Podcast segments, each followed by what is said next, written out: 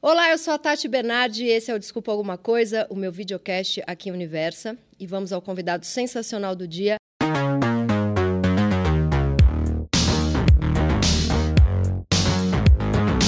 Ele é de Ituiu, Ituiu, Ituiutaba. Ituiutaba, interior de Minas Gerais, perto de Uberlândia. Amigo do Lula, do Caetano Veloso e da Paula Burlamac. Qual desses três ele já beijou, eu não sei. Vamos tentar descobrir hoje neste programa. Já foi acusado de bater em fake news, usando fake news, mas é a favor da PL das fake news. É a favor do auxílio emergencial, do uso não ultrapassado quando o assunto é mídia social e da harmonização facial. Ele é o deputado federal, meu amigo querido André Janones. Você foi, imagino que ainda é um conselheiro muito importante para o presidente Lula na questão guerrilha digital. Como que isso é visto pela galera do PT? Você incomoda algumas pessoas lá dentro? Não vai ter aquela fase do olá, primeiramente é um Não grande prazer ter. estar é, aqui. Pode, pode ter, pode ter. Você pode me elogiar, pode, pode ter. Na apresentação falou amigo da Tati Bernardi é também. Meu amigo, é meu amigo. É que ele falou, a gente conversou por WhatsApp, ele falou, pode já vir com porrada que não tem problema. Brincadeira, vamos lá. Primeiro, agradecer, Tati, pelo espaço, a você, o UOL, por estar aqui. Estou muito feliz. E, como eu te falei ontem, vou repetir aqui. Eu não, não gosto de é, de repente, é, de alguma maneira pautar uma entrevista, dizer tal tema é delicado ou não, porque acho que isso é, tira um pouco da espontaneidade. E eu tenho até aqui, já entrando no assunto guerrilha digital, o sucesso que eu tenho conseguido até aqui na comunicação do meu mandato, no meu trabalho e no uso das redes sociais, o segredo principal é isso, é a autenticidade, a verdade e o improviso. Respondendo sua pergunta, eu acho que quando eu entrei na campanha do presidente Lula, teve um, um num primeiro momento, sim, um susto né, com aquele formato que até então o nosso campo, eu acho que mais do que o PT, o campo progressista como um todo, desconhecia e alguns até torciam o nariz quando viam. Na minha opinião, por um certo preconceito um elitismo intelectual de pessoas que talvez entendiam assim, olha, ir por aqui é descer muito nível, a gente é superior a tudo isso.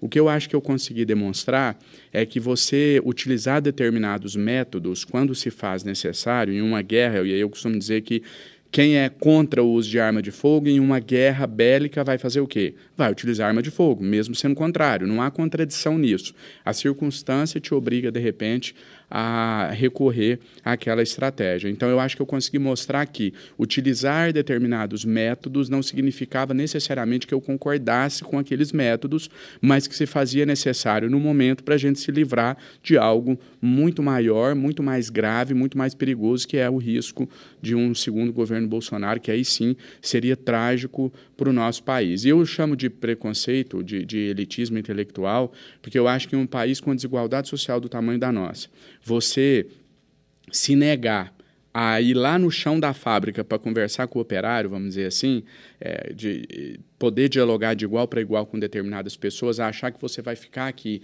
falando numa linguagem completamente intelectual e todos vão entender, é uma mistura de elitismo com utopia. E você já fez uso de alguma coisa que era fake news para poder, para ser essa arma essa arma de fogo que você está falando? Pois é, é, é quando eu, eu faço a afirmação assim de bate-pronto, soa estranho e eu tenho certeza que 90% de quem está nos assistindo às vezes choca, fala assim: ah, o Janones agora está sendo muito hipócrita, não é possível que eu ouvi isso. Mas isso é o senso comum. Quando você para para analisar tecnicamente, você vai ver, preparem os ouvidos, vocês vão ver que sim, eu nunca divulguei uma fake news até hoje utilizando as minhas redes sociais. Parem os ouvidos. É, porque às vezes o fala, mas como assim? Eu estou vendo todos os dias aquela máxima de que uma mentira contada mil vezes se torna verdade. Uhum. O bolsonarismo faz isso muito bem. Então, eles me rotularam como um cara que propaga fake news. Porém, eu nunca propaguei nenhuma fake news. Prova disso é que eu Nunca fui condenado pelo STF a pagar nenhuma indenização, nada pela justiça como um todo, não só pelo STF. Estou dizendo o STF pela questão do foro. E mais uma prova, porque aí tem aquela velha narrativa dos negacionistas, né, de que a teoria da conspiração, de que o, o judiciário está em conluio com o presidente Lula e etc. Eu vou dar um outro indicativo disso que eu acabei de dizer, que confirma isso. É, eu nunca tive nenhuma publicação minha removida por nenhuma das plataformas até hoje. Eu mantenho conta no YouTube, em todas as redes sociais, no Twitter, inclusive, que, que é comum aquele trabalho de checagem, né, que eles colocam lá uma nota corrigindo a informação. Eu nunca passei por isso. Por quê? Porque eu nunca divulguei uma fake news. Ponto.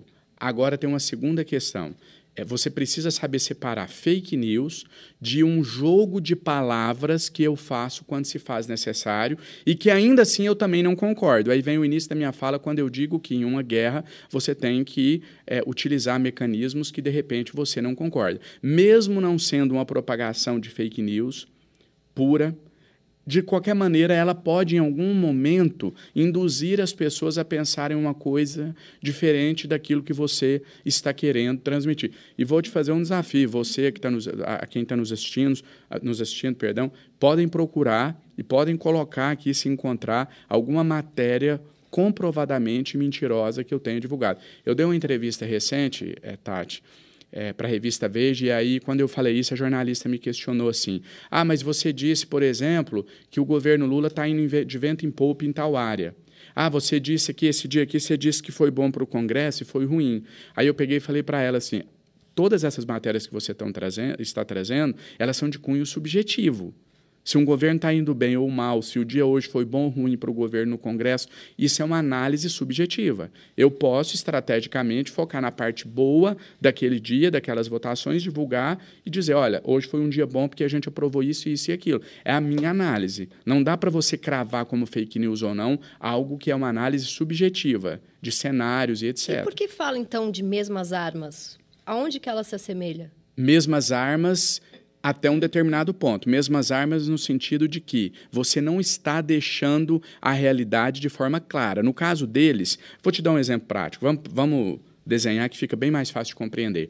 Bolsonaro, na véspera da eleição, a eleição era no domingo, no sábado ele foi lá, ele já tinha sido advertido pelo STF 300 vezes, já tinha tido mensagem apagada e tinha uma ordem judicial que proibia ele de associar o presidente Lula, o Partido dos Trabalhadores, ao PCC, ao crime organizado. Ele simplesmente ignorou tudo. Oito horas da noite do sábado, ele foi lá e fez um post escrito. O, o, o ex-presidente é ligado ao crime organizado, o PT é um partido de traficantes, de, de, de assassinos, etc. Listou um monte de barbáries, certo? Uhum. É uma mentira descarada. Ele não deixa uma margem para interpretações diferentes. Vamos agora para o meu exemplo. Quando eu digo o seguinte: olha, se o Bolsonaro for eleito, ele poderá nomear o Collor ministro da Previdência. Porque, olha, o Collor perdeu a eleição. Está aqui o vídeo que eu estou reproduzindo para vocês do Collor implorando as pessoas para votarem no Bolsonaro. Está aqui as fotos deles juntos em vários eventos. Eles estão juntos no dia a dia. Se o Bolsonaro ganhar, pode ser que ele nomeie o Collor presidente. Perceba que é, é, ela faz uma. Ela direciona para o que você quer falar mas ela não é uma fake news. Ele poderia ela não é responsável, não ela é cravo. é provocadora. Ela é provocadora. Mas isso não é, é irresponsável. Isso é o que eu chamo, eu, eu sempre uso a, a seguinte expressão: eu digo que o bolsonarismo bate abaixo da linha da cintura. O que eu faço é bater na cintura, não é acima também. É um negócio, é, é, ele dá margem para interpretações diversas, mas ele não crava uma afirmação. Só um outro exemplo para finalizar. Quando eu vou lá para o Templo de Salomão e digo, olha, estão dizendo por aí que o Bolsonaro é ligado à maçonaria. Inclusive, tem um vídeo dele é, na maçonaria e etc. Realmente estavam dizendo. Só que quando as pessoas assistiam aquilo, elas divulgavam como se assim: o Janones disse que ela é ligada à maçonaria. Não, eu falei que existia um comentário nas redes, que existia mesmo, naquele dia o comentário tomou conta, e que existia um vídeo dele na maçonaria. E postei o vídeo. Então, quando eu digo as mesmas armas, é porque eu reconheço que existe uma linguagem sensacionalista. Existe uma linguagem feita de forma rasa, com o objetivo claro de fomentar a discussão, de provocar o algoritmo para que aquilo repercuta mais. Então, existe uma semelhança no modus operandi. Não é idêntico, não é o mesmo modo de agir do bolsonarismo, mas ele se assemelha no sentido de que ele tem essa linguagem superficial, simplista, uhum. sensacionalista, com o objetivo de engajar cada vez mais. Você é uma mistura de gênio com minha tia fofoqueira da Moca. Queria te dizer isso. E como que você chegou nisso? Como que você virou essa pessoa entendida de redes sociais? Então, é, pode parecer falsa modéstia, mas não é.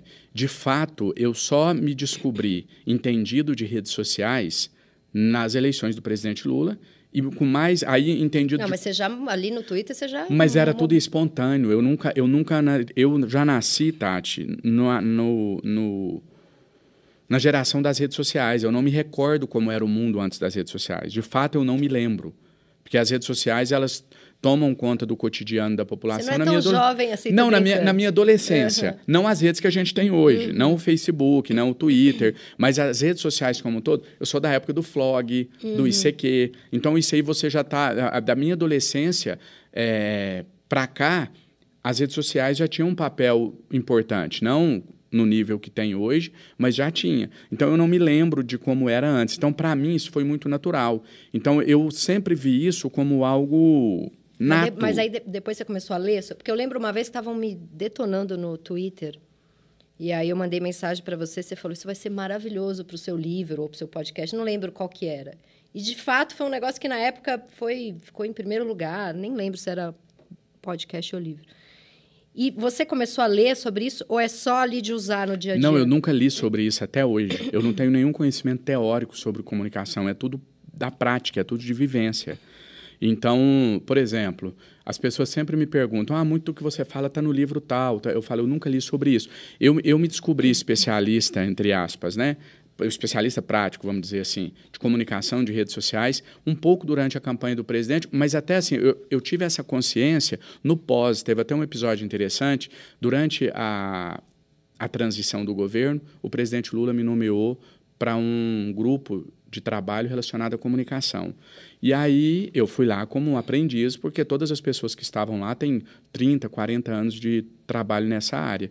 E eu me lembro que passou uma, duas reuniões e eu não falei nada, eu fiquei só ouvindo, aprendendo. E aí, em um determinado momento, alguém pediu a palavra e falou: Já não, está todo mundo muito ansioso para ouvir você falar. O que, que você tem a falar sobre? Aí eu falei: Pessoal, eu estou aqui mais por um gesto do presidente Lula, pelo papel que eu tive na campanha. Mas não é a minha área e eu não tenho condições de falar nada para vocês que são da área, que trabalham com comunicação a vida toda. Eu estou aqui para aprender. E aí eles responderam dizendo: não, é o contrário. Eles até acharam que eu estava falando com alguma ironia. Falou: não, você deve estar brincando, a gente está aqui para te ouvir.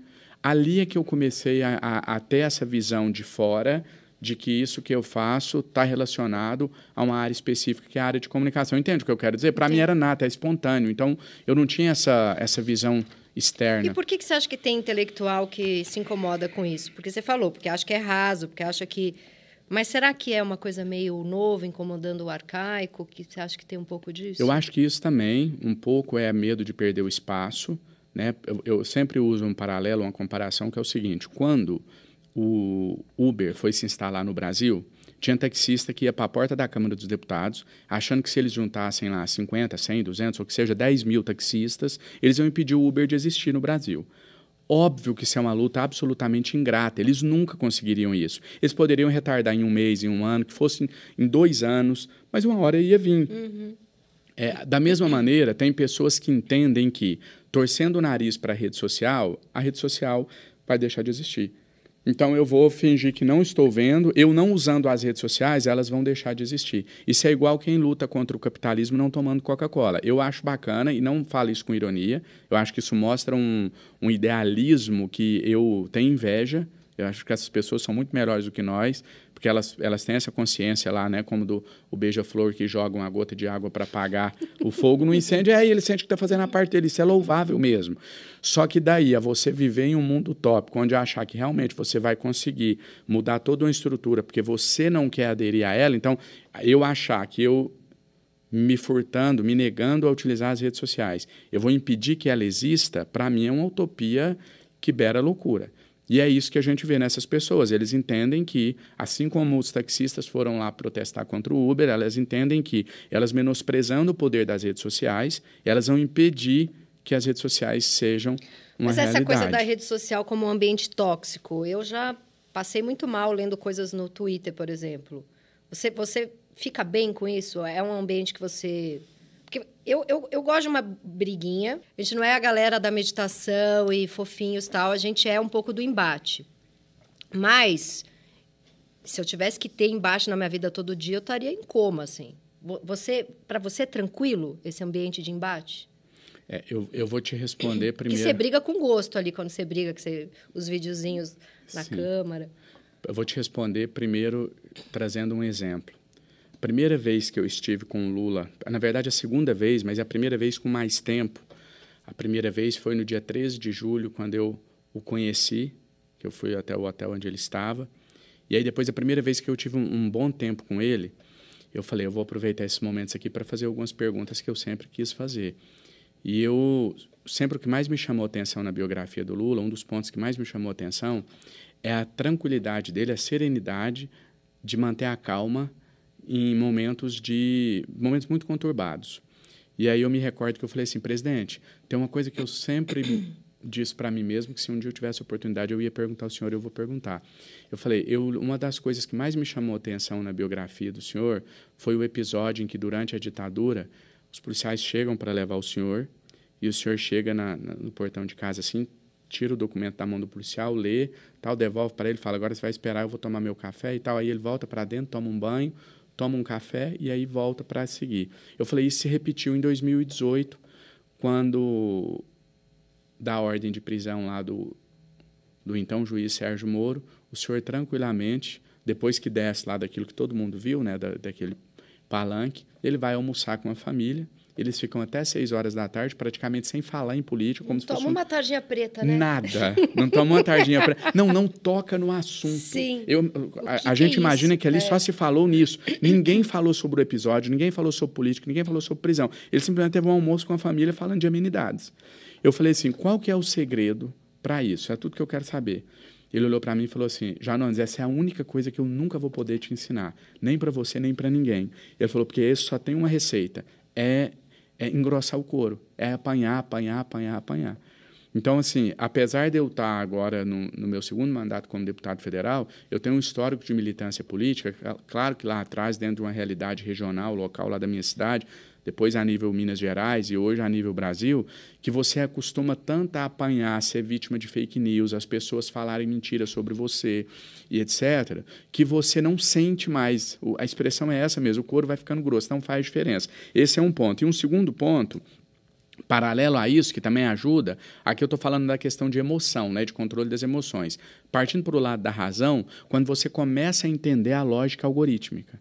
Por exemplo, quando a gente vê, essa semana passada, por exemplo, teve um episódio, um deputado bolsonarista faz uma besteira lá e aí tá todo mundo, o mundo cai sobre ele. E aí eu vejo as pessoas leigas, leigas pelo menos no quesito comunicação, redes sociais, as pessoas chegam em mim e falam: "Nossa, fulano deu um tiro no pé, você viu?" Eu falo: "Por que tiro no pé?" "Não, o mundo tá caindo em cima dele, tá todo mundo falando mal."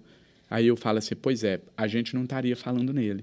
N pessoas que nunca sabiam que esse fulano existia, agora está sabendo.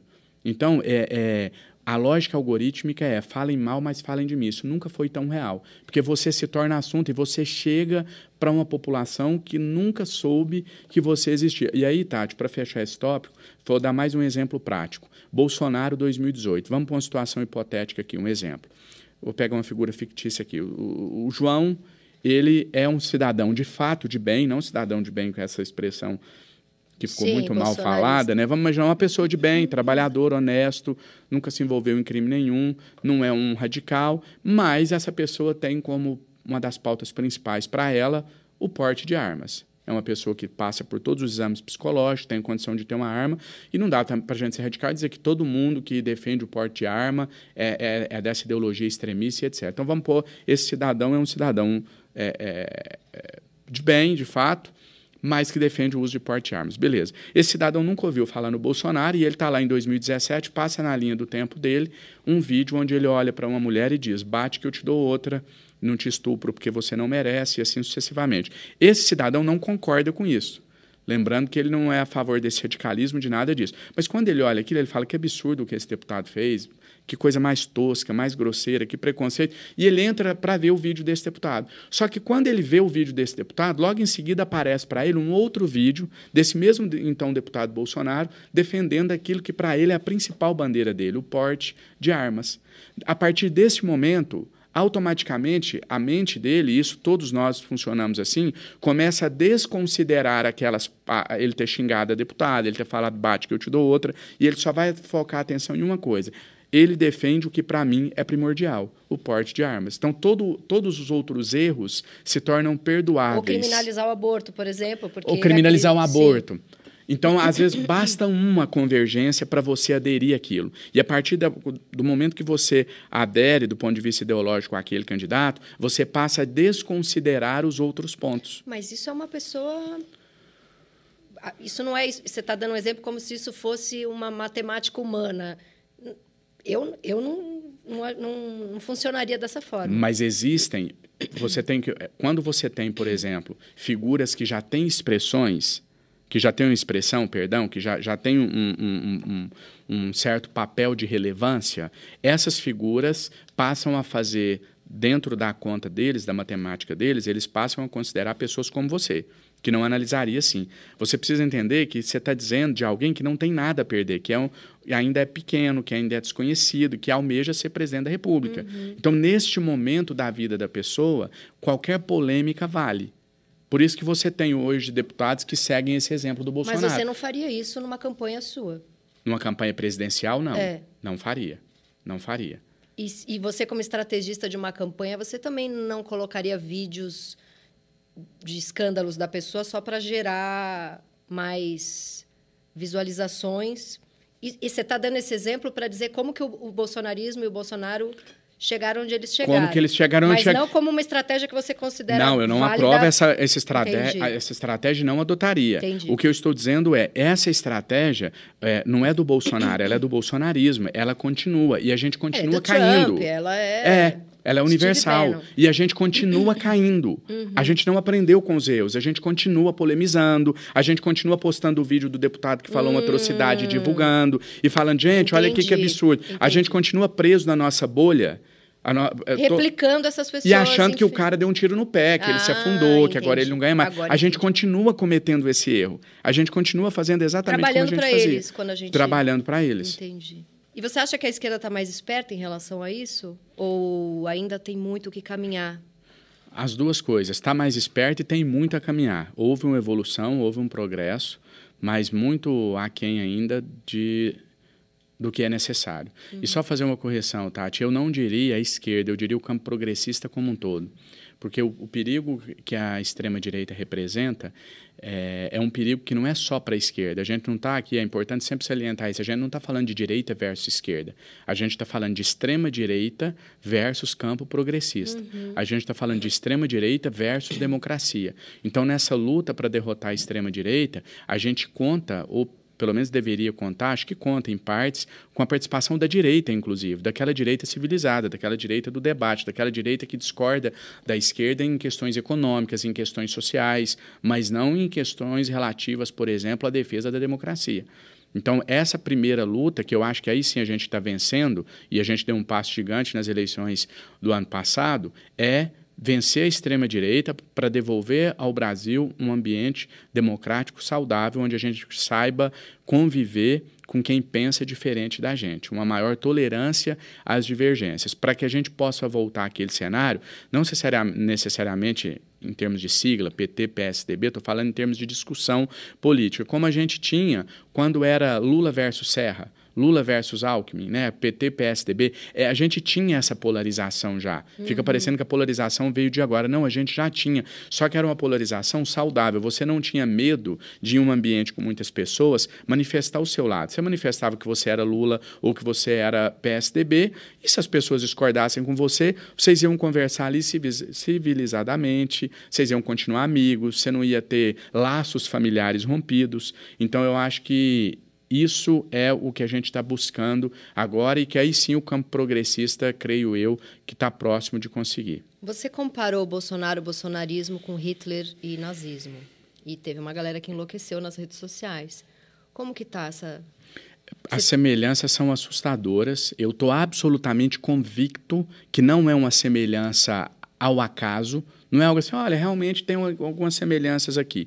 Não, as semelhanças elas são é, muito indicativas de que existe mesmo um, um método seguido, é, buscando inspiração, buscando é, buscando seguir ali aquilo que levou Hitler a cometer as barbáries que cometeu, tanto em relação à perseguição às minorias, aos discursos com teor racistas, homofóbicos e etc. E até mesmo em relação ao comportamento. Só trazer aqui à tona um, um, um episódio que eu, eu achei é, negativamente interessante, né? Fiquei abismado quando vi, mas eu falei, não é possível ser coincidência. Hitler, quando tenta dar o seu primeiro golpe para chegar ao poder na cervejaria, lá na região da Bavária, ele, é, ele fracassa e aí ele passa a ter um comportamento, até por uma questão que foi imposta a ele, de não falar mais. Então ele passa a participar de eventos públicos, a se reunir com as multidões, e ele chegava no local, se portava frente a frente com eles e ficava calado. É exatamente o que o ex-presidente Bolsonaro fez quando ele perdeu as eleições, que ele se dirigia até as pessoas que aguardavam na porta do, do Palácio do Alvorada e tinha esse mesmo comportamento, de ficar lá sem poder falar, para transmitir de forma tácita aquele sentimento de, olha, estão me impedindo de falar por vocês, e aí você dá margem para as pessoas interpretarem que aquele silêncio pode significar qualquer coisa.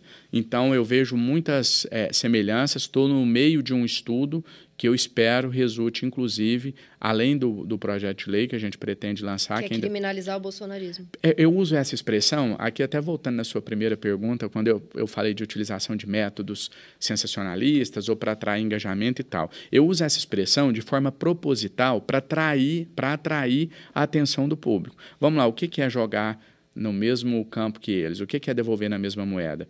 Eles usam isso. Eles usam essas expressões pesadas, fortes, para que a gente vá lá e replique o vídeo, no exemplo que eu dei aqui, não é? Olha que absurdo o que esse cara está falando uhum. e tal. E sem querer a gente está levando as ideias deles a mais pessoas. Eu utilizo o mesmo com eles. Então, quando eu uso a expressão criminal, criminalizar o bolsonarismo, eu estou até te contando um segredo. Eu estou jogando uma armadilha para eles, uma isca, para que eles divulguem a minha ideia e eles caem e sempre. Qual é exatamente a sua ideia? Não é, não tem como você elaborar um projeto de lei para que seja crime apoiar alguém. Uhum. Não é isso. A gente que pre... entra todo no liberdade de expressão, Exato. voto em quem eu quiser. É, não, não tem um sentido é, jurídico, inclusive, uhum. não tem uhum. uma fundamentação jurídica, você apoiar alguém, etc. O que a gente quer é endurecer as penas para que você não tenha mais comportamentos como o de Bolsonaro enquanto no exercício do mandato. Então, por exemplo, fazer homenagem a um coronel é, da ditadura militar que torturava pessoas e etc. É, é, como que eu vou dizer, para resumir? Endurecer as penas para quem faz apologia a racismo, a nazismo, a uma série de barbaridades cometidas pelo bolsonarismo. Está longe de ser Endurecer a pena para quem ataca a democracia, deixar muito claro esse limite disso que você colocou agora, não dar margem mais para que você possa, sob a, a manta da liberdade de expressão, defender posicionamentos nazistas, como fez um youtuber recentemente, defender... Ah, porque o que eles querem dizer, Tati, é o seguinte... É, olha, eu vou defender que ao terminar esse podcast aqui, as pessoas linchem a, a, a Tati lá na porta, agridam ela e, e matem ela, executem ela. Aí quando alguém for questionar, eu vou dizer assim, gente, nós estamos em uma ditadura. Eu não estou dizendo que eu vou fazer isso, eu não estou mandando ninguém fazer. Eu estou dizendo que eu defendo, que eu acho... Nós estamos numa democracia, você quer dizer. É, é, não, eles falam. Ah. Tô dizendo, eu tô, eu tô me colocando... Não, eles falam, nós estamos bolso... numa democracia. Não, os bolsonaristas, nesse caso, diriam assim, nós estamos em uma ditadura, querem me impedir... Ah, manif... vocês estão querendo é, vocês estão querendo uma ditadura. Vocês estão querendo instaurar uma ditadura, porque... Eu... Não, eles falam que nós já estamos, né? Sim, sim, nós sim. estamos em uma ditadura, eu não posso mais dizer que eu defendo que ela deva ser é, executada, isso é o meu direito de expressão, eu não estou dizendo que, que eu vou executar, nem estou mandando ninguém executar, eu só estou dizendo que eu, na minha maneira de pensar livre, eu acho que ela deveria ser. É isso, resumidamente, uhum. é isso que eles fazem. Uhum. Eles querem dizer o seguinte: a gente, por exemplo, o Bolsonaro fala com frequência. Qual foi o crime que eu pratiquei em relação às falas? Agora a gente sabe que começou um monte de crime, mas dizendo relativamente em relação. É, relativamente em relação foi boa. Especificamente em relação ao ataque às urnas eletrônicas, ao ataque à democracia. O que ele quer dizer é assim: crime de palavra. Daniel Silveira usava essa expressão. Ele falava assim: eu fui condenado por um crime de palavra, o meu crime é falar. Não, ele não está falando, ele está fazendo apologia ao crime, ele está levando as pessoas, você ainda na figura de um formador de opinião, que milhões de pessoas te ouvem, você está falando, estimulando as pessoas a atacarem a democracia e a cometerem crimes. Uhum. Então isso deve ser punido de uma forma mais dura e é isso que eu defendo. Por que, que você ficou fora da CPMI do 8 de janeiro? Boa pergunta. Eu não tenho essa resposta. Eu não tenho essa resposta. A, o, o que eu Mas sei. Mas você não acha alguma coisa? Acho. assim, primeiro explicar como que funciona. Qual que foi a versão oficial? O que, que me foi passado? É, o meu partido não tem uma vaga exclusiva dele, a vaga é do bloco. Só para vocês entenderem como funciona o bloco. Vamos imaginar que está lá é, Avante, MDB, PSDB e PDT num, num bloco. Então, esse bloco vai ter cinco vagas os cinco partidos se tornam um só. Então a vaga, as cinco vagas são do bloco. Aí eles têm que se entender entre eles. Você pode colocar os cinco do Avante, os cinco do MDB, um de cada, três de um, de outro e dois não ser contemplado. Tanto faz a divisão. O importante é o bloco. Então o meu partido não tinha direito a nenhuma vaga garantida. Quando é o partido que tem, por exemplo, o PT, que é um partido com uma bancada grande, ele tem dele, não necessariamente do bloco. Então o PT vai ter três vagas. Ponto. O meu partido ele estava em um bloco que ele era o menor partido. Então, é verdade você dizer que ele não tinha direito de exigir uma vaga, mas também dentro do bloco ele poderia ficar com todas as vagas, só com uma, com nenhuma, como foi o caso. Então, é assim que funciona a distribuição. O que me foi passado, a versão oficial, é simplesmente que dentro do bloco o meu partido não conseguiu uma vaga. Os outros partidos que eram maiores dividiram entre eles.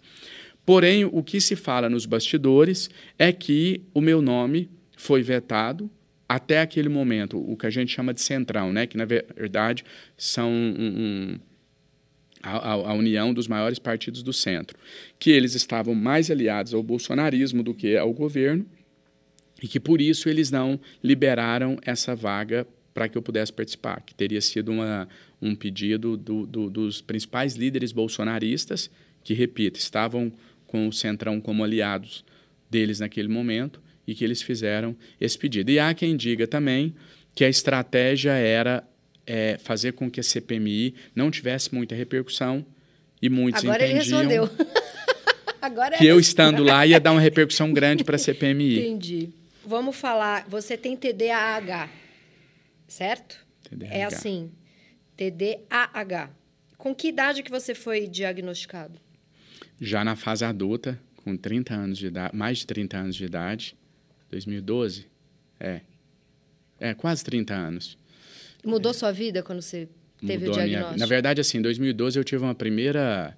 É, identi... Foi identificado que eu poderia ter. Eu te confesso que eu nunca levei isso a sério, absolutamente diferente do comportamento que eu tenho hoje. Eu faço parte daquela leva de pessoas da nossa geração que entendiam é, qualquer problema relacionado à saúde mental como frescura, frescura, como falta de fé, principalmente, etc. Então, Você tinha uma coisa, ah, eu sou macho. Não exatamente, tenho... não preciso disso, eu tenho fé, eu tenho Deus, isso é para quem é fraco, eu não sou fraco. Eu sempre tive uma resistência com medicamentos como um todo. Para você ter uma ideia, eu sou do tipo que se eu tenho uma dor de cabeça, eu evito tomar o remédio, que eu falo, não, eu consigo vencer, não é uma dor de cabeça que vai me fazer recorrer a um remédio.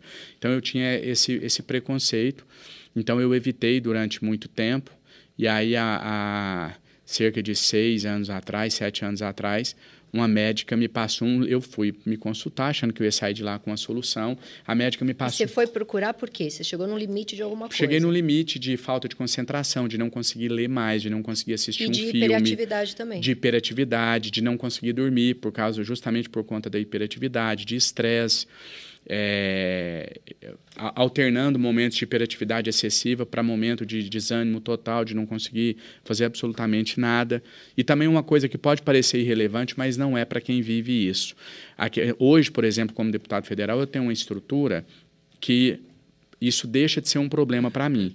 Mas para a maioria das pessoas é, e para mim foi durante muito tempo, que é o fato de, por exemplo, a questão de você esquecer as coisas. Então, você não pode sair com uma carteira, porque de fato ela vai ficar em todos os locais que você for. Você não pode sair com a blusa de frio que você tem que tirar um casaco, porque ele vai ficar aonde você for. Essa falta de, de, de, de organização você também. Você tem o assessor do esquecimento? É, hoje todo mundo que está ao meu redor tem que estar tá atento. E hoje, ontem, coincidentemente, eu indo para o hotel, cheguei no hotel, Passou 10 minutinhos, a recepcionista me liga falando o taxista está aí para trazer sua carteira que ficou no carro. Então ainda acontece. Mas você está medicado agora nesse momento? Não, eu, eu vou chegar lá. Tá. É, e aí teve uma, uma, uma, uma outra questão que também me incomodava bastante, que talvez seja a principal de todas elas. No meu caso, não são todos os quadros, mas no meu caso o TDAH veio associado a uma, ele trouxe como consequência uma hipersensibilidade auditiva. Então, o barulho, ele ele me, causa, me causava dor em determinados momentos. Quase que uma dor física mesmo. Na verdade, pior que uma dor física.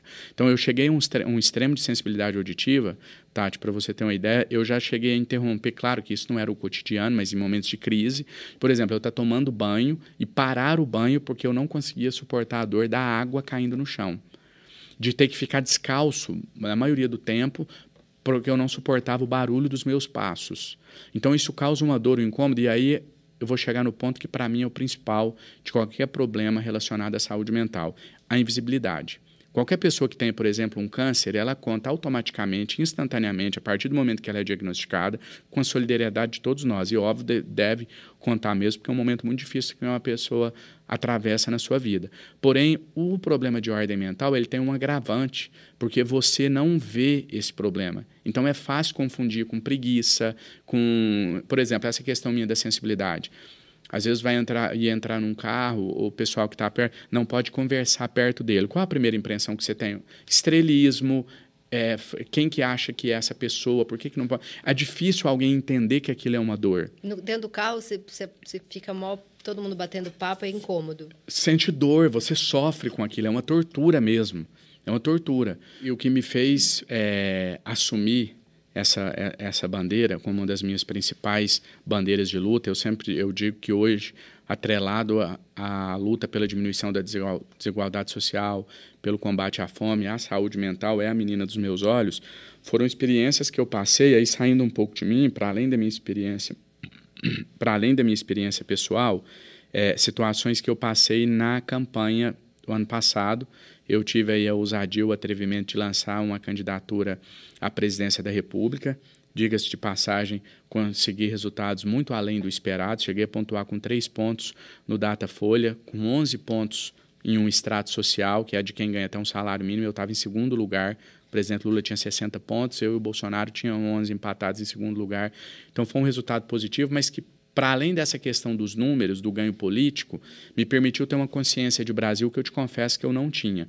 Dois pontos rápidos. Primeiro, sempre que eu ia contar sobre a minha trajetória de vida, eu dizia assim que eu fui pobre, que eu fui muito pobre, né? Fui cobrador de ônibus, filho de uma empregada doméstica, meu pai era cadeirante, eu me formei advogado trabalhando como cobrador de ônibus e através de uma bolsa de estudos para alunos carentes. Então eu contava toda essa história sempre relacionando isso como um atestado de que eu sou de origem humilde, que eu fui uma pessoa muito pobre, eu tive uma infância muito pobre.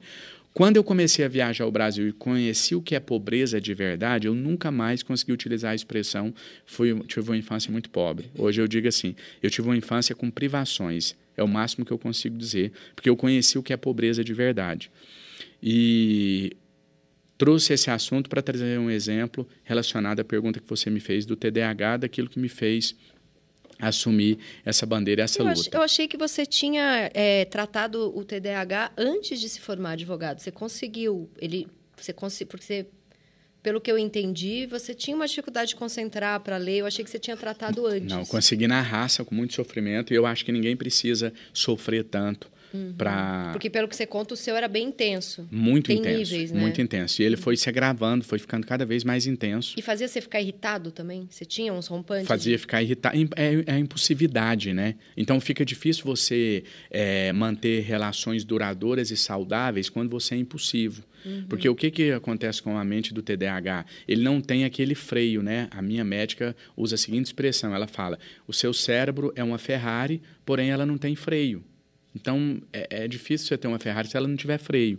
Então, ela não tem freio. Você mete a Ferrari é, no primeiro poste. A gente não tem o, o, o, aquela capacidade de fazer... Nem tudo que você pensa, você fala. Então, se eu sinto vontade aqui é, de, de falar algo para você, existe uma peneira, né? um filtro, melhor dizendo. Eu vou passar por um filtro onde eu vou fazer a análise se eu devo ou não falar. O TDAH, pelo menos nesse tipo específico, porque existem variações, ele não tem esse, esse filtro. Então, ele sentiu a, necessidade de falar, veio à vontade, ele fala. Nos meus momentos de crise, de maior dificuldade, eu utilizava, eu sempre estava com fone de ouvido, muitas vezes Você em reuniões. Com Salles com fone de ouvido. Ao som de Solemio. Então, sempre com fone de ouvido, tocando, na maioria das vezes, música clássica, porque isso minimiza o, o sofrimento ali, que a gente tem muita dificuldade, principalmente com o som mais agudo. E o que, que é exatamente a sua campanha em relação a isso? Em relação à saúde mental? Sim. Bom, seu, eu, seu? Eu, junto com a deputada Tabata Amaral e o deputado Célio Studart, a gente criou a Frente Parlamentar em Defesa da Saúde Mental no Congresso Nacional. Uhum. Para quem não, não conhece muito dos, dos detalhes de funcionamento do Congresso, frente parlamentar é quando você une todos os deputados e ela tem um poder muito grande, porque ela une deputados de diferentes é, correntes ideológicas. Então lá vai ter deputado de esquerda e da direita, Pode acontecer, não é o caso, porque para ele isso não é um, um, uma questão relevante, mas poderia ser o caso de você ter eu e o Nicolas, por exemplo, no mesmo, na mesma frente, de um deputado petista e um bolsonarista na mesma frente, porque existe algo que une esses deputados. Uhum. Então, isso é o papel de uma frente parlamentar. A Frente Parlamentar de Saúde Mental, eu estava colhendo assinaturas para presidir, a deputada Tábua também estava, mas eu entendi que, no momento, a, a Tabata tem mais, teria mais condições de se dedicar de uma maneira mais integral do que eu. Eu fiquei como secretário-geral, que também me demanda muito, a deputada como presidente. A gente lançou essa frente há duas semanas atrás no Congresso Nacional. Ela tem, não é um projeto específico, ela tem uma, uma um, um propósito de atuação muito amplo e atuando diretamente com o Ministério da Saúde com a Câmara, e com a Câmara dos Deputados. Na Câmara dos Deputados, o nosso objetivo principal é aprovação de projetos de leis que possam mudar essa, esse cenário catastrófico do, do tratamento de saúde mental no nosso país. Diga-se de passagem, catastrófico não só no Brasil, mas em todo o mundo. Nenhum país no planeta atende o requisito, os, os, os, parâmetros mínimos exigidos pela OMS na área de saúde mental. Então, ninguém investe em, em tratamento de saúde mental no mundo. Mas eu uso a expressão catastrófica porque todos estão abaixo, mas a gente está mais abaixo ainda. Uhum. Então, aqui a situação é ainda mais grave. Nós somos, Tati, é, o país com o, maior, o quinto maior número de suicídios no mundo e nós somos o número um em diagnósticos de pessoas com transtornos de ansiedade. Mesmo assim, a gente é um dos que menos investe em saúde mental.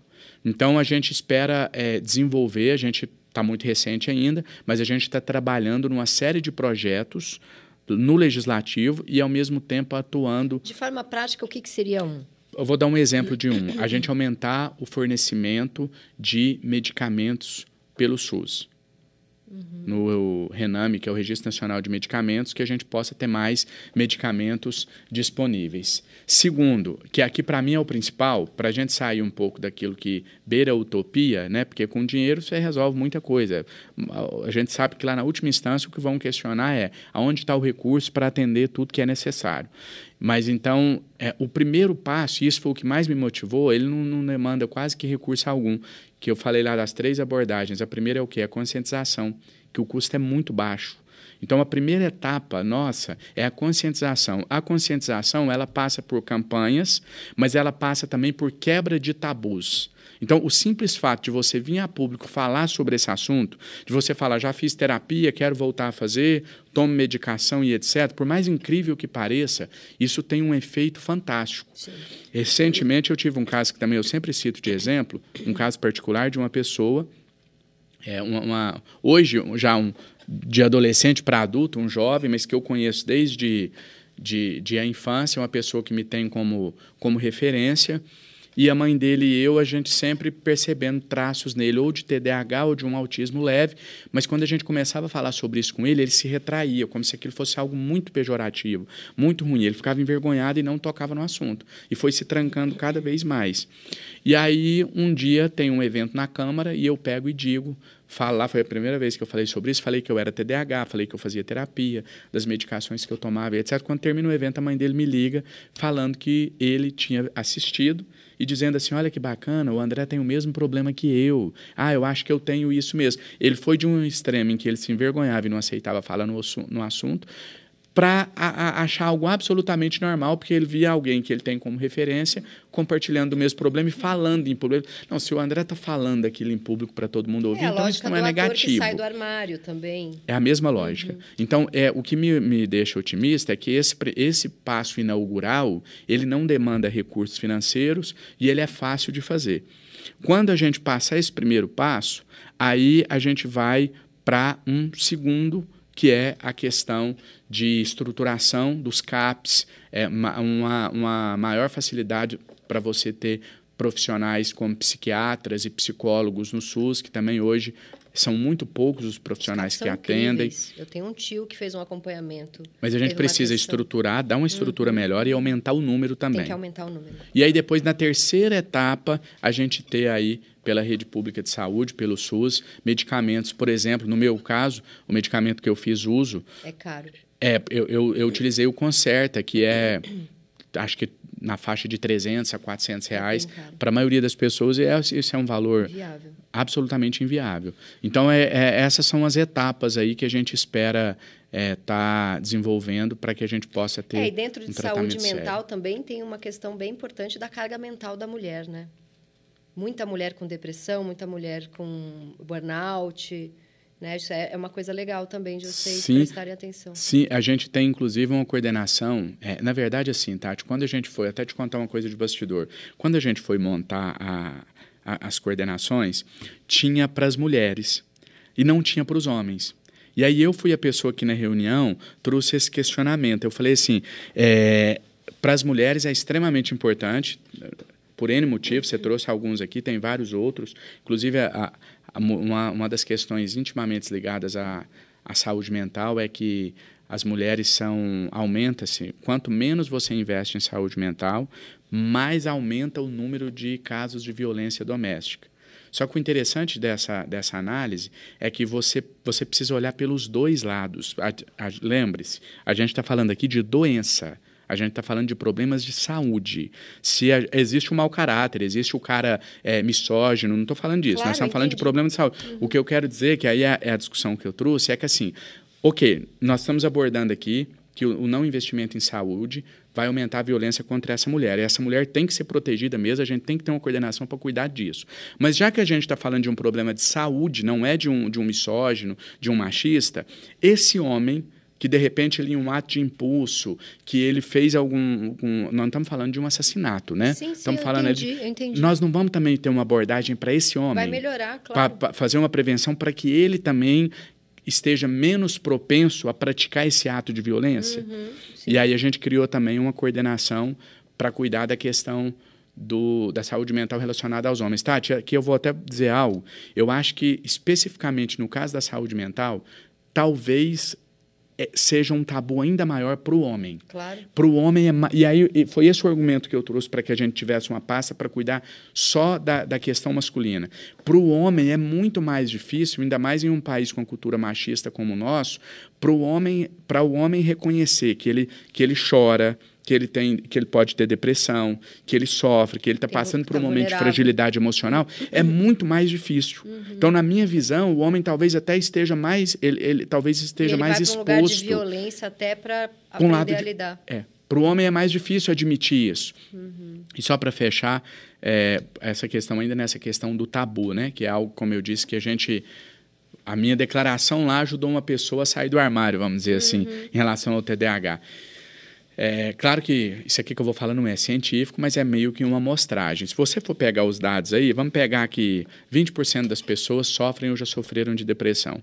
Uma vez também, durante a minha pré-candidatura presidencial, eu estava em uma mesa com 25 pessoas, é, em um evento, em um almoço, e aí eu abordei, estava todo mundo conversando, conversando, falando de uma coisa, de outra. Quando eu falei sobre esse assunto, sobre saúde mental, falei que eu queria abordar isso e tal, eu lembro que eu trouxe um dado acho que foi 20 ou 25% de pessoas tinham ou já tinham tido alguma experiência de depressão e etc. Naturalmente, uma mesa de 25 pessoas, como eu falei, não é científico, mas é uma amostragem, umas cinco pessoas ali vão dizer que já teve, né? Ou vão uhum. entrar no assunto. Foi um silêncio sepulcral uhum. quando eu terminei de falar. Aquilo também foi algo que me deu um insight, assim, que eu falei, olha que interessante. Não é possível que vi, numa mesa com 25 pessoas não tenha uma que, que em um momento ali. da vida passou por isso. Claro. E era um clima de constrangimento. Eu via todo mundo abaixou a cabeça e já começou, tipo, essa, essa conversa não é comigo. Uhum. É, é acho que só tinha homens na mesa, que eu me recorde. Então, é, isso aí também é algo que para mim foi simbólico, que eu falei assim, olha como é um tabu mesmo, Sim. as pessoas não têm coragem sequer de falar Vamos para o maravilhoso quadro Me Engana Que Eu Posto, que é quando a gente vai ver assim um defeito, uma vulnerabilidade sua. A gente já, como ele disse, ele já mostrou aqui várias, mas vamos lá. Eu quero te perguntar qual que era o seu objetivo real quando você lançou essa candidatura a presidente. Você sabia que você não ia ganhar. O que, que você queria ali? Eu, ó, eu não sabia que eu não ia ganhar. Eu sabia que a probabilidade de eu ganhar era a mesma do Titanic afundar. E ele afundou, um em um milhão. Uhum. O que não significa impossível. Uhum. Né? Eu sempre dizia isso para as pessoas ao meu redor. Eu falava assim: nós temos 1% de chance de ganhar e 99% de não ganhar. 1% é suficiente para eu entrar de cabeça. Uhum. Se fosse 100% de chance de não ganhar, eu não conseguiria ter tesão para sair todos os dias nas ruas para eu, eu, eu, visitei 25 estados. Uhum. É, 25, não, três eu já tinha. Eu visitei 22 estados. Então, assim, eu não ia ter energia para isso se eu não achasse que era possível. 1%. Agora, eu, eu sabia que era absolutamente improvável, né? uhum. né? O, o Itzel no Rio de Janeiro era 1% de possibilidade. É. O Zema, faltando cinco dias para as eleições em Minas, ele tinha 4%. Então, eu Quanta besteira a gente teria sido poupado, né? Exato. Quanta frase é. ruim. Então, eu sempre dizia assim, olha, é muito improvável, mas não é impossível, vamos pegar nesse 1% e vamos com tudo. Então, o meu, mas o meu objetivo, então, principal, não, o meu objetivo não era só vencer, porque eu sabia da improbabilidade disso acontecer. Qual que era o meu objetivo, Tati? Eu bati dois recordes mundiais, mundiais de redes sociais. Onde fala não, esse, esse eu ainda vou pedir o Guinness Book para fazer a análise. Eu bati dois recordes mundiais de redes sociais. Primeiro, de número de pessoas simultâneos acompanhando uma live. Eu coloquei 3 milhões e 300 mil pessoas ao mesmo tempo acompanhando uma live minha. E teve um segundo recorde que eu... Mas essa live, ela deu 3 milhões e 300 mil simultâneo, mas no final, passado um mês, ela não tinha 7 milhões. Então, foi um negócio de momento. O segundo recorde que eu bati foi o oposto. Eu não, não, não deu mais que 5 mil pessoas simultâneo, mas a live ficou rodando e depois, ao final, quando ela parou de circular, ela tinha 40 milhões de visualizações. 39,8. Hoje já deve Você ter 40. Você nem pode divulgar um curso meu, né? Sacanagem. Temos tempo ainda. E, e aí, aí, mas por que, que eu estou falando isso? É, eu bati esses dois recordes, tem a ver com a pergunta que você me fez sobre o porquê que eu lancei minha candidatura, o que, que eu pretendia. Mesmo com esses números que eu citei aqui, eu só falava para uma bolha. Só falava para uma bolha. E, e, aí, só fazer um parênteses aqui, bolha, né? A gente sempre fala em bolha, bolha, bolha. Todos nós vivemos em bolhas e não tem problema nenhum em viver numa bolha. Eu vivo em uma bolha, você vive. O problema é quando você não sabe que vive em uma bolha. A questão grande, o cerne da questão é ter a consciência de estar em uma bolha. Então, por exemplo, se eu saísse lá na minha cidade natal e perguntasse nas esquinas quem você vai votar para presidente, eu ia voltar para casa dizendo que eu estou eleito presidente, porque eu perguntei Sim. 10 pessoas e 9 votavam em mim. Um monte de primo. Né? Isso é bolha, né? Por exemplo, sabe o lançamento de candidatura presidencial que deu mais gente depois da do Bolsonaro? A do Bolsonaro foi no Maracanãzinho. A segunda que mais lotou foi a minha. Sabe o que, que significa? Nada. Significa simplesmente que eu levei gente para o lançamento. Mas se eu fosse um Bolsonaro da vida, eu ia dizer: olha, se eu não ganhar é fraudado, porque o lançamento da minha candidatura deu mais gente que a do Lula. O Bolsonaro, quando apareceu, a gente tinha certeza que não ganhava. É, é isso que ele queria, que ele tentava dizer. Então, voltando então, fiz esse, esse apanhado aqui para falar sobre bolha, para dizer o seguinte: por mais que eu batesse esse recordes, todas as lives que eu fazia, Tati, toda semana nunca deu menos do que 20 milhões de visualizações. 20 milhões era quando dava baixo, quando dava alta era 25, 30 e teve essa de 40. Só que ainda assim era uma bolha, mas uma bolha desse tamanho, sim, uma bolha gigante também é uma bolha. O que, que quer dizer? 20 milhões de pessoas assistiam minhas lives todas as semanas. Ok. 20 milhões de pessoas sabiam que eu existia. Fora desses 20 milhões, ninguém sabia que eu existia. Então eu só falava para esse público, por maior que ele fosse. Os 3%, os 3% que eu tinha na campanha presidencial, 2,9% era em um determinado estrato social. Uhum. Então, o meu objetivo com a candidatura presidencial era poder falar para além da bolha, não só para o cara que me acompanha na rede e vota em mim. Você pode ah, não entendi. votar no Janones, não concordar com as ideias dele, mas ouvir ele, ou você pode é, não votar nele, mas ouvir e concordar com as ideias dele e continuar não votando. Não, eu tenho meu candidato, mas eu concordo com o que ele fala, ou eu discordo. Só a partir do momento que você fura a bolha, só a partir do momento que você começa a ser ouvido, você consegue ampliar o seu raio de atuação e de influência nas decisões políticas de um país. Entendi. Então eu precisava ser ouvido para além da bolha. Entendi. E aí eu consegui isso, eu, eu almejava conseguir isso com a candidatura presidencial, mas tirando a minha candidatura e unindo a do presidente Lula, eu consegui, talvez, eu arrisco dizer que ser ouvido para fora da bolha com maior efetividade do que até se eu tivesse mantido a minha candidatura Entendi. até o final. Mas você disse que quando você conheceu o Lula, você falou, preciso te fazer uma pergunta, e o Lula falou é, sobre a questão do engrossar o couro. Mas no dia que você encontrou ele pela primeira vez, você não ficou super nervoso e emocionado? Você já chegou com uma pergunta inteligente assim? Eu, eu vou te contar os bastidores disso. Eu, primeiro assim, o Lula fez o primeiro contato indireto comigo é, através do partido em maio de 2021. E eu fiquei resistindo em encontrar com ele. Quando eu tinha essa resistência, algumas pessoas do meu entorno falavam assim: Janones, mas isso pode parecer muito estrelismo. Você não quer encontrar com o Lula. Eu falava: é justamente o oposto. Eu não tenho estatura para estar ao lado do Lula hoje. Porque na hora iam falar, é, o Janones apoia a candidatura Acabou. do Lula. Ninguém ia falar assim. ó, Lula por apoia a mais, candidatura é, de Janones. Por mais que a discussão fosse divulgada assim, dois presidenciáveis que se encontraram, Uhum. ninguém ia considerar assim, "M- mas será que foi discutido do Lula desistir para apoiar o Janones ou ao contrário? Não, já ia ser algo é, é, Dado. uníssono dado que eu estaria apoiando ele. Eu falava, se eu encontrar com ele, minha candidatura presidencial já era. Beleza. Eu fui no. Aí eu, eu fui na CCJ um dia, encontrei com a Gleice Hoffmann, ela pediu meu contato, e aí ela ficou com alguma frequência é, pedindo para a gente se encontrar. Aí eu fui enrolando, enrolando, enrolando, ganhando tempo, até que no dia 13 de julho eu atendi ela no meu gabinete. Ela chegou lá, a gente conversou por mais ou menos uma hora, e aquela coisa, eu sabia o que ela tinha de falar, que ela tinha de fazer lá, mas ela não entrava no assunto e nem eu. A gente ficou conversando sobre o cenário, sobre a política, sobre democracia, e no final da conversa ela pegou e falou: então, na verdade eu queria ver com você, a gente sabe que você é candidata à, à presidência, mas o presidente queria dialogar com você, é importante a gente que é, é pró-democracia, a gente está dialogando, está próximo e tal. Aí eu, eu falei assim, ela falou assim, você aceitaria falar com ele? Eu falei, aceito. Aí ela falou, vamos marcar então em São Paulo? Aí a hora que ela falou isso, ela falou assim, não, ele está com uma grande coincidência, né? Tá aqui, É. tá aqui. Ah, ele tá aqui em Brasília. Eu falei, mesmo? Ela falou, ah, ele tá aqui. Você pode, você poderia falar com ele hoje? Eu falei, posso.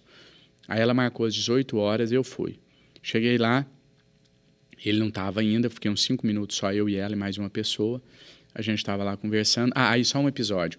Quando, quatro horas da tarde, ela sai do meu gabinete para a gente encontrar às 18 com o Lula. Nesse intervalo, eu ligo para o presidente do meu partido e conto para ele, né?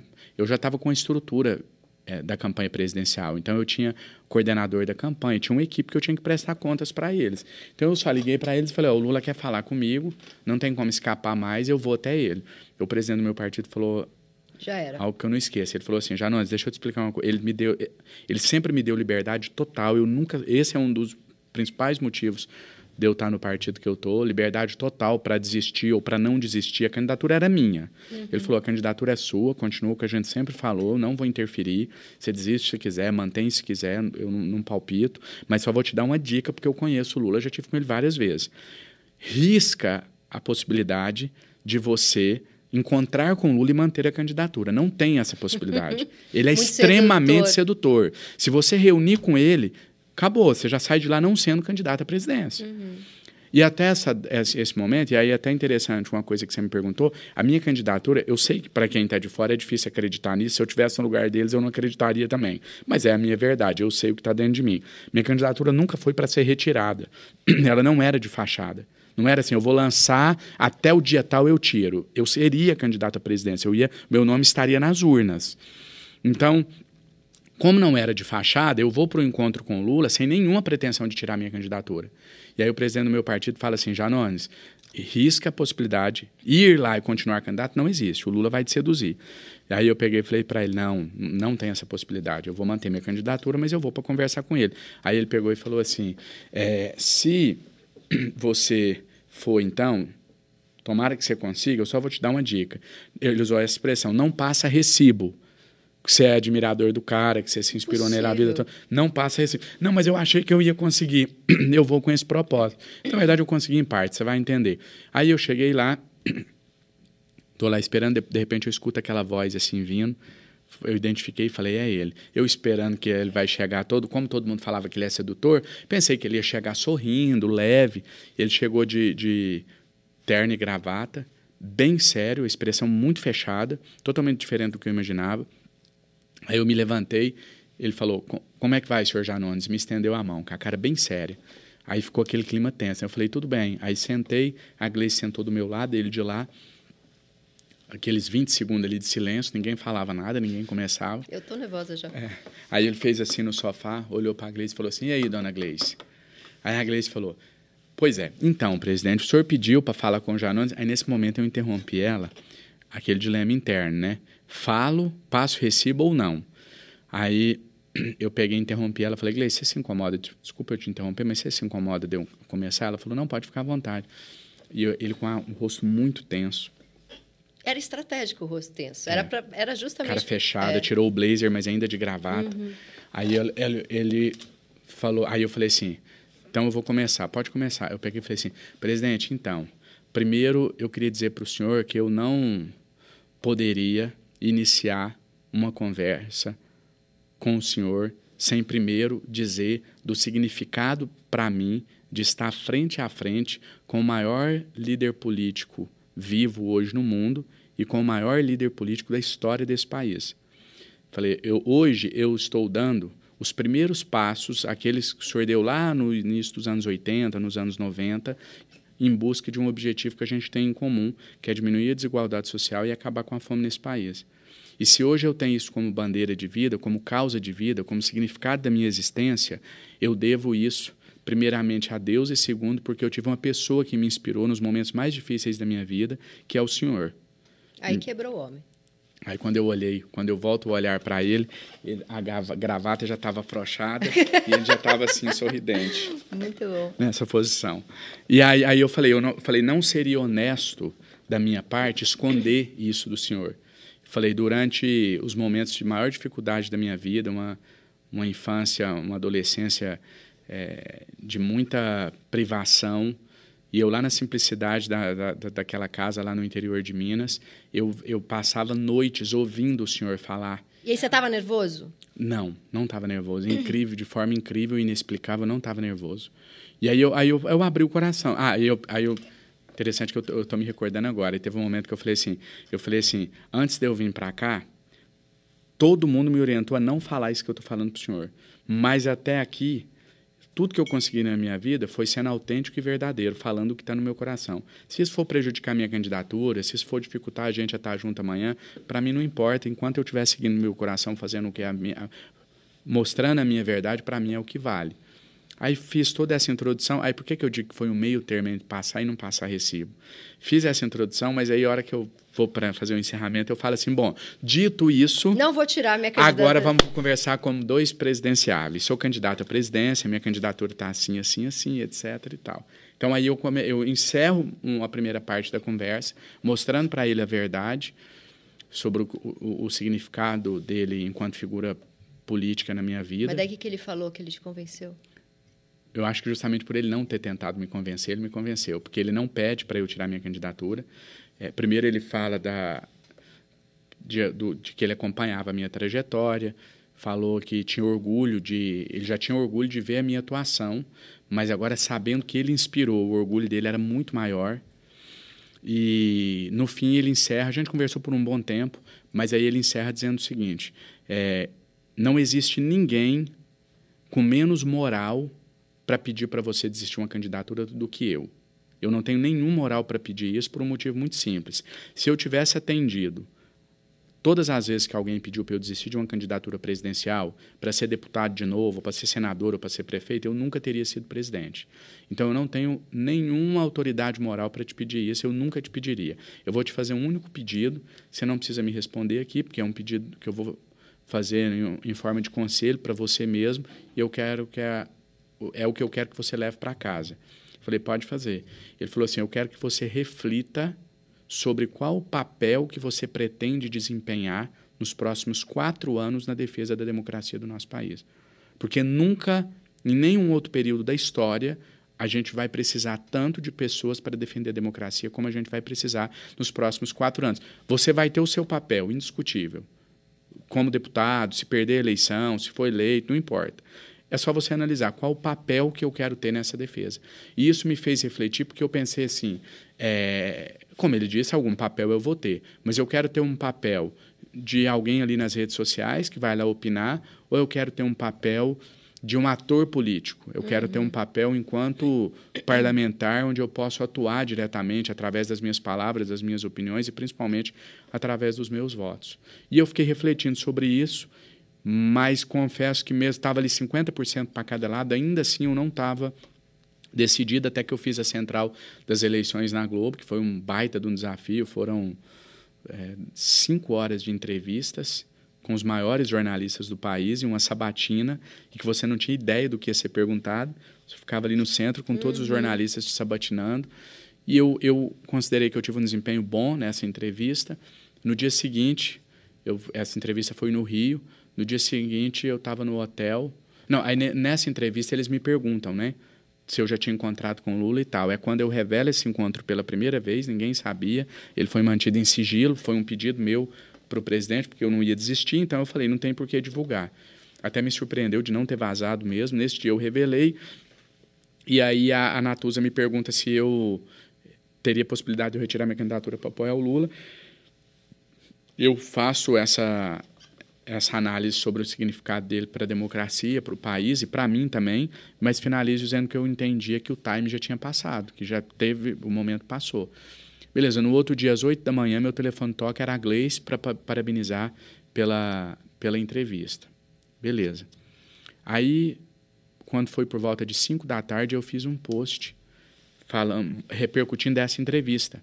Eu, eu fiz uma. uma eu, eu, compartilhei uma, uma notícia com, que repercutir esse trecho, onde eu falo que já passou o tempo. Aí o Lula vai com o perfil dele no Twitter e comenta embaixo. Sempre é tempo para. É, sempre é tempo para. Porque eu falo que passou o tempo. Aí ele escreve: sempre, sempre é, é, tempo, tempo. para se discutir a democracia e unir forças democráticas e tal. Aí ele escreve: vou te ligar. No, mandou isso no Twitter No Twitter aberto? público, aberto. Vou te Vou te ligar. Aí quando eu cheguei no hotel, uma meia horinha depois, a Gleice me liga de novo, falando que, que se ele podia me ligar. Eu falei, claro. Aí passou mais um, um tempo, ele me ligou no horário combinado. E aí a gente marcou de encontrar pessoalmente, encontramos, eu passei as condições para que eu tirasse a candidatura. Aí eu já estava totalmente seduzido pelo. Aí já era. É, aí já era. Bom, e nesse clima de aí já era, Vamos para o maravilhoso quadro Nove Perguntas e Meia de Amor, que a gente não vai falar de política. É uma pergunta muito importante, muito séria para o Brasil. O que, que você fez que um dia você já foi meio feio e agora você é meio gato? que, que você eu tô, fez? Eu tô descobrindo que que agora. Você fez nessa carinha? Eu tô descobrindo agora que eu sou meio gato. Já foi meio feio. A gente sabe, deem, é. deem Googles. Não, eu, eu, eu, eu, cuido da minha. Não, vem não, vem não. Você fez alguma coisinha aí. Não, eu, eu fiz, eu, eu, para ser sincero, eu não fiz harmonização facial. Não. A minha médica me falou que o que eu fiz não é harmonização é facial. Agora, como eu não sou da área, eu de fato tenho alguma dificuldade de lembrar nomes, saber o que é. Você eu, deu uma arrumada na orelha, arrumou a orelha. A, a orelha é uma coisa engraçada. É, desde a minha infância fase de escola é muito comum bullying, as pessoas fazerem piada, mas de forma incrível. Ninguém nunca me pôs nenhum apelido, nunca fez piada com a orelha. Eu olhava no espelho e olhava e falava, gente, mas eu tenho orelha de abano. E todo mundo, mas nunca alguém viu, alguém tirou sarro com isso, nada. Parece que só eu que enxergava isso. Hum. Nunca ninguém fez nenhuma crítica. Mas é quando eu corrigi, aí todo mundo falou, nossa, ficou bem melhor. Eu falo, é. tá vendo? Eu falava que eu tinha orelha de abano, então, vocês falavam que não. Orelha, que mais? Arrumei a orelha é. e eu faço alguns procedimentos para manter essa essa, essa esse cara, rostinho angelical gato, e jovial. O, meio gato. Tá Mas bom. eu, de fato, para não fugir da pergunta, é porque de fato eu não sei. Eu faço. É, os procedimentos que as mulheres são mais familiarizadas para manter a, a, um a idade vai passando. Isso, isso. Toxina. Limpeza de pele, Entendi. peeling. Entendi. É... Nossa, você preencheu os negócios aqui. Você tinha uma coisa mais profunda aqui. Aqui para diminuir a olheira. É... Sim. Tá. Deu uma melhorada. Eu me cuido. Parabéns. É, Você com o seu TDAH, quando você não está medicado, agora você disse que já é, atingiu... Estou na fase de, de sair dos medicamentos. Não, mas na fase antes. Tá. Que tipo de parceiro amoroso você era antes? Você era doidinho, você largava as mulheres? Porque com TDAH você falou que tinha uma dificuldade de focar. Como que era? É, eu, eu acho que o TDAH tem uma facilidade maior em se interessar e se desinteressar. Ele se interessa de uma maneira muito intensa e, ao mesmo tempo, ele se desinteressa O nome disso é homem. com a mesma facilidade. não é, é- precisamos combater essa Não é doença TDAH, aí. não? Isso aí não é TDAH, não. O nome disso E é aí, homem. mas aí o, que- o que, que, o, que, o que que muda? Uhum. É, quando você passa pelo tratamento, você entende, você fica menos dependente de grandes adrenalinas, de grandes emoções. Hum, aí dá Entendeu? chegar em quatro anos de namoro. Isso. Por exemplo, vou te dar um exemplo. Tem um, um episódio que eu achei fantástico.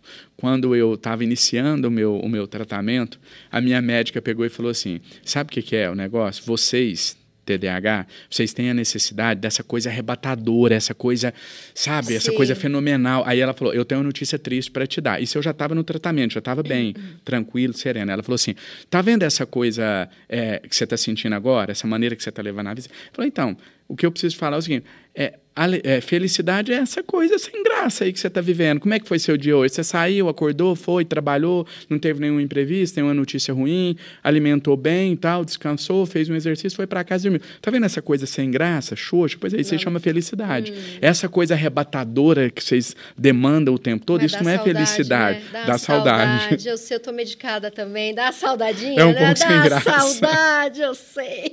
Então é isso que muda. a gente para, não É. para pra sentir? Pa- eu sei. Revisitar o antigo eu, né? É, isso aí. Tá, tá respondido. É, você conseguiria ficar com uma jovem, belíssima moça que votou no Bolsonaro? Tati, eu acho que seria muito difícil por uma questão muito simples. Ela De- não ia querer. Não, porque depois que passa aquele momento ali da, da empolgação, da coisa meramente carnal e etc., o que que fica? Fica o, dia, o diálogo, fica o compartilhamento de ideias, fica o compartilhamento das diferentes visões de mundo e etc. Claro que você não precisa estar com alguém que pensa 100% igual a você. Você vai ter ali uma discussão saudável, uma pessoa pode te levar a pensar de uma maneira e, e a outra pessoa, e você levar ela também a, a analisar a questão sobre uma outra ótica etc. Com uma, um- um- uma, uma mulher de direita, sim, Sim, é a extrema-direita que temos problemas. é. Existe uma diferença entre eleitor do Bolsonaro e bolsonarista. Hum. Sim. Com o eleitor do Bolsonaro seria possível. O que, que é o eleitor do Bolsonaro? É que não sabe aquela que pe-. Não, é aquela, é aquela pessoa que simplesmente olha lá, analisa e fala: não, esse aqui é melhor que o outro, eu vou votar nele. Simplesmente isso, e ela vai para casa. E se você mostrar os defeitos dele, ela vai falar: realmente, ele é tudo isso, mas ainda assim, pondo na balança, eu acho ele melhor. O bolsonarista não. O bolsonarista é aquele que, se você mostrar o Bolsonaro Pior, matando alguém, ele vai- ele vai ele falar assim: mais. agora é que eu voto. O Trump deu uma declaração, lembra, que ele podia matar alguém na Quinta Avenida e que os, Bolsonar... e que os, os eleitores dele continuariam votando nele. então é isso. é isso. Com- resumindo, com o bolsonarista, não. Com a eleitora do Bolsonaro, sim. Tá. Você é uma pessoa bastante agitada, pensa rápido e inteligente. Se você está namorando ou saindo com alguém e nota que a pessoa é meio lerda, isso é um problema? Primeiro dizer o seguinte, ó, é, eu, tô, eu tô- já ganhei meu dia aqui. Meio bonito, Meio gato. Meio gato, agora- E agitado. Agitado é um. o inteligente encerra tem, aí. um, tem um inteligente. Tá. Inteligente e positivo. A pergunta é se eu se sair... Você aguenta pessoa se, eh, se relacionar com uma pessoa meio lerda? Eu- com essa mente agitada? É, po- politicamente eu deveria responder que sim, que isso para mim é indiferente etc. Eu vou considerar que agora você não está entrevistando o deputado, mas o André. Sim. É muita dificuldade. É, né? Muita Dá dificuldade. vontade de dar um, um pula pirata, né? Dá. No ser humano. É difícil. É difícil. É a única coisa, talvez seja uma das poucas é, características que eu poderia definir como broxante. Sim. É. Como que a gente demorou tanto para chegar nesse quadro? Tá engraçado. Você estampou até camiseta Janonismo Cultural, em camiseta de gatinha carioca progressista. Acompanhei aquele Instagram só mulher gata carioca com a camiseta do Janonismo Cultural. Você já me disse uma vez que se achava feio na juventude. Você teve uma fase de deslumbramento com essa, com essa, com essa febre Janones logo que o Lula ganhou? Tati, por mais incrível que pareça, nunca tive em nenhum momento. é, sempre que eu vejo um assédio excessivo, primeiro que assim, eu vejo como positivo, por que, que eu não me deslumbro também? Eu sei separar o André do deputado. Uhum. Inclusive, por exemplo, que o André é um homem de fé, evangélico, de, um homem de muita fé, e o deputado ele não tem religião, porque eu sei separar o homem da cadeira, e acho que isso foi.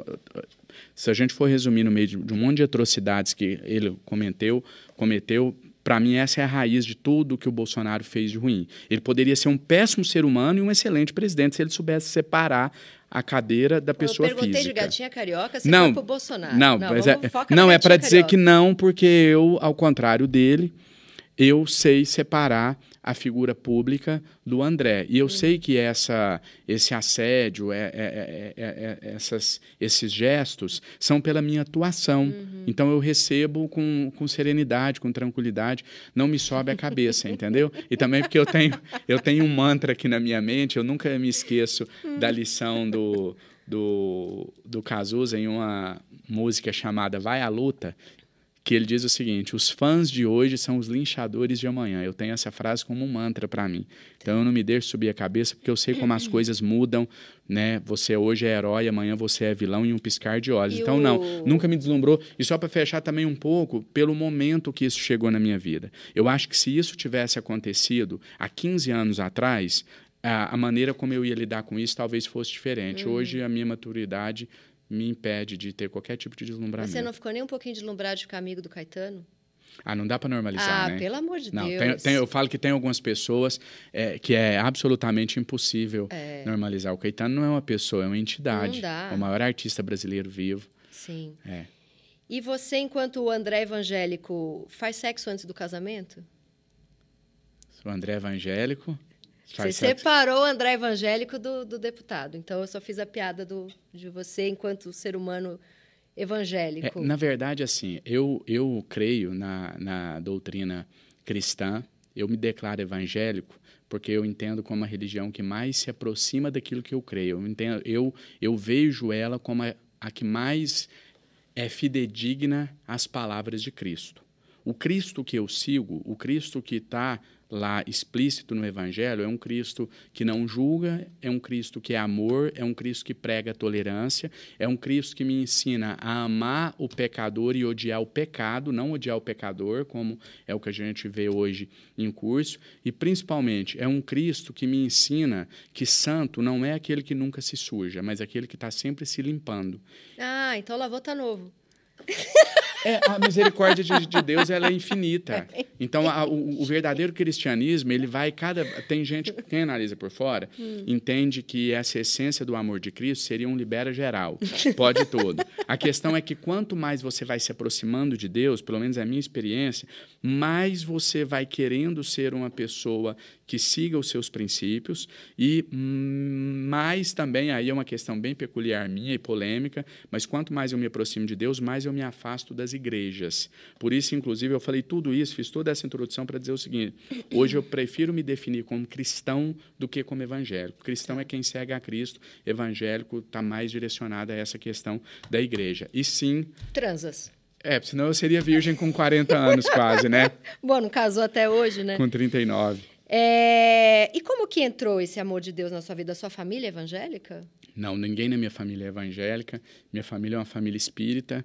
Inclusive, a minha avó paterna era muito amiga pessoal de receber visita em casa e visitar o Chico Xavier, que é da minha região né? não nasceu lá em Uberaba, mas fez toda a, vida dele lá, e sempre uma influência espírita, mas eu sempre me senti, parece que eu, eu, eu, sempre vi Cristo me cercando o tempo todo, inclusive com namoradas, nada que eu busquei, mas eu tive vários namoros duradouros, sempre com mulheres evangélicas, parecia que era uma coisa que estava me cercando, até que há cerca de 10 anos atrás, 9 anos atrás, eu aceitei Jesus, me converti e desde então eu tenho é, cada vez me encontrado mais na palavra e menos na igreja. Mas não existe. Eu sempre tive é, a curiosidade de ler a Bíblia desde a minha infância. A minha mãe é espírita, ela tinha em casa a Bíblia católica. Eu assim que eu comecei a ler, que eu fui alfabetizado, eu comecei a ler a Bíblia. E cada vez mais, Tati, eu me choco é, com aquilo que eu vejo no Congresso Nacional, na bancada evangélica, no dito cidadão de bem, no bolsonarismo. Cada vez mais eu me choco e não consigo encontrar nenhuma consonância daquilo com o que está escrito no Evangelho de Cristo. Não existe nenhuma semelhança, nada se aproxima. Aquilo não é a religião evangélica, aquilo não é o cristianismo, aquilo é, é, é o oposto, é absolutamente o oposto do que Cristo prega. O que, que você não tolera numa relação? O que, que eu não tolero? É. A lerdeza que você colocou. o, o, clichê seria mentira, né? É o, o que todo mundo seria, fala. Ah, pessoa é. que não é boa índole, não sei o quê. É, eu tenho dificuldade com a lerdeza e eu tenho dificuldade com quem não é curioso, com quem não tem. É, isso aqui não tem relação com, com capacidade cognitiva, né? Que a gente chama de inteligência. Não é isso. Uhum. Eu não me acho nem mais nem menos inteligente do que ninguém, mas eu me acho mais curioso do que muitos. Então, a, a falta de, de, de sede de conhecimento Uhum. Inclusive, a, a, pessoa que eu me relacionei durante mais tempo era uma pessoa que sempre que eu ia definir, eu falava que me chamou a atenção em você desde o início é a sede de conhecimento. Você a sede, dez, pessoa que você ficou 10 anos. É, a sede de querer saber, de querer aprender, isso é algo que me atrai. Uhum. Então, o que não me atrai é justamente o oposto Pergunta disso. Pergunta bem íntima, responde se você quiser. O... Mais íntimo do que o que mais você... Não, porque isso aconteceu comigo. Eu tô vermelho? Tá, tá, tá meio rosa, você tá magenta. O medicamento mexeu com a sua libido? Não, não mexeu. Porque isso é uma questão. Você está falando do Concerta? É, qualquer remédio de. Ah, não, de, já. já mexe, a, né? a, medicação como um todo. É. é porque me foi receitado uma série de medicamentos durante um período muito curto e aí depois eu fiquei só com o Concerta. Uhum. O Concerta especificamente, o psicoestimulante, não. Não mexeu nem positivamente nem negativamente. Não aumentou, não diminuiu. Todos os outros, sim. Principalmente medicação para dormir despenca a sua libido, vai lá para baixo. Pois é, essa é uma questão, é. né, com o medicamento. É. Destrói. Importante falar também. Sabe aquela fofoca da sua vida amorosa? Verdade ou mentira? Tem Qual? uma fofoca aí que tem rolado. Mais recentemente, Rio de Janeiro, show do Caetano, uma galera que entra, uma galera ah. da mesma turma. Não vai, não vai responder. Não, é fofoca. É fofoca? É, é fofoca. fofoca. É fofoca, Tá bom, respondeu a cara dele. Tá bom, fofoca. Então vamos para o maravilhoso quadro Periguete, que é quando a gente dá alguma dica de alguma coisa que leu, assistiu, teatro, cinema, televisão.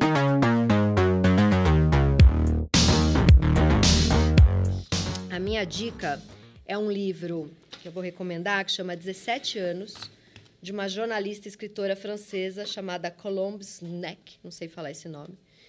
É um a, a Colombe, Colombe, Colombe, não sei falar. Aos 17 anos ela fez um aborto. E aí ela faz esse livro que é um diálogo com a escritora Annie Ernaux, que foi Prêmio Nobel de Literatura. E, e, e muito marcante assim, porque ela diz que a, a família, a mãe e o pai super progressistas a mãe que os pais que levam ela para fazer o aborto na época na França já era liberado. Mas que ela diz que a mãe nunca conversou com ela sobre isso e que foi um grande trauma na adolescência dela. Então é um livro muito bonito muito sensível. Dá uma dica para a gente de alguma coisa e aí você está livre acabou. Dica de quê? De leitura? Dica de leitura ou de filme ou qualquer coisa. Eu estou lendo muito recentemente. É, vou dar uma dica para ser bem criativo, bem original, eu vou dar uma dica para lerem a, a, a, biografia do Lula, que é super original.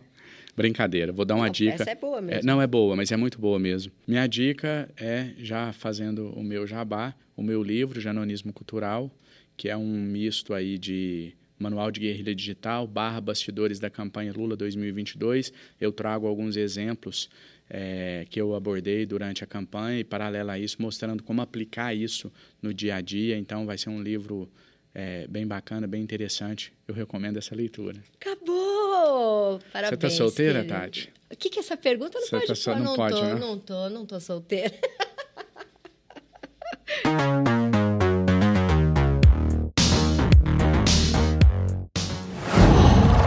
Qual?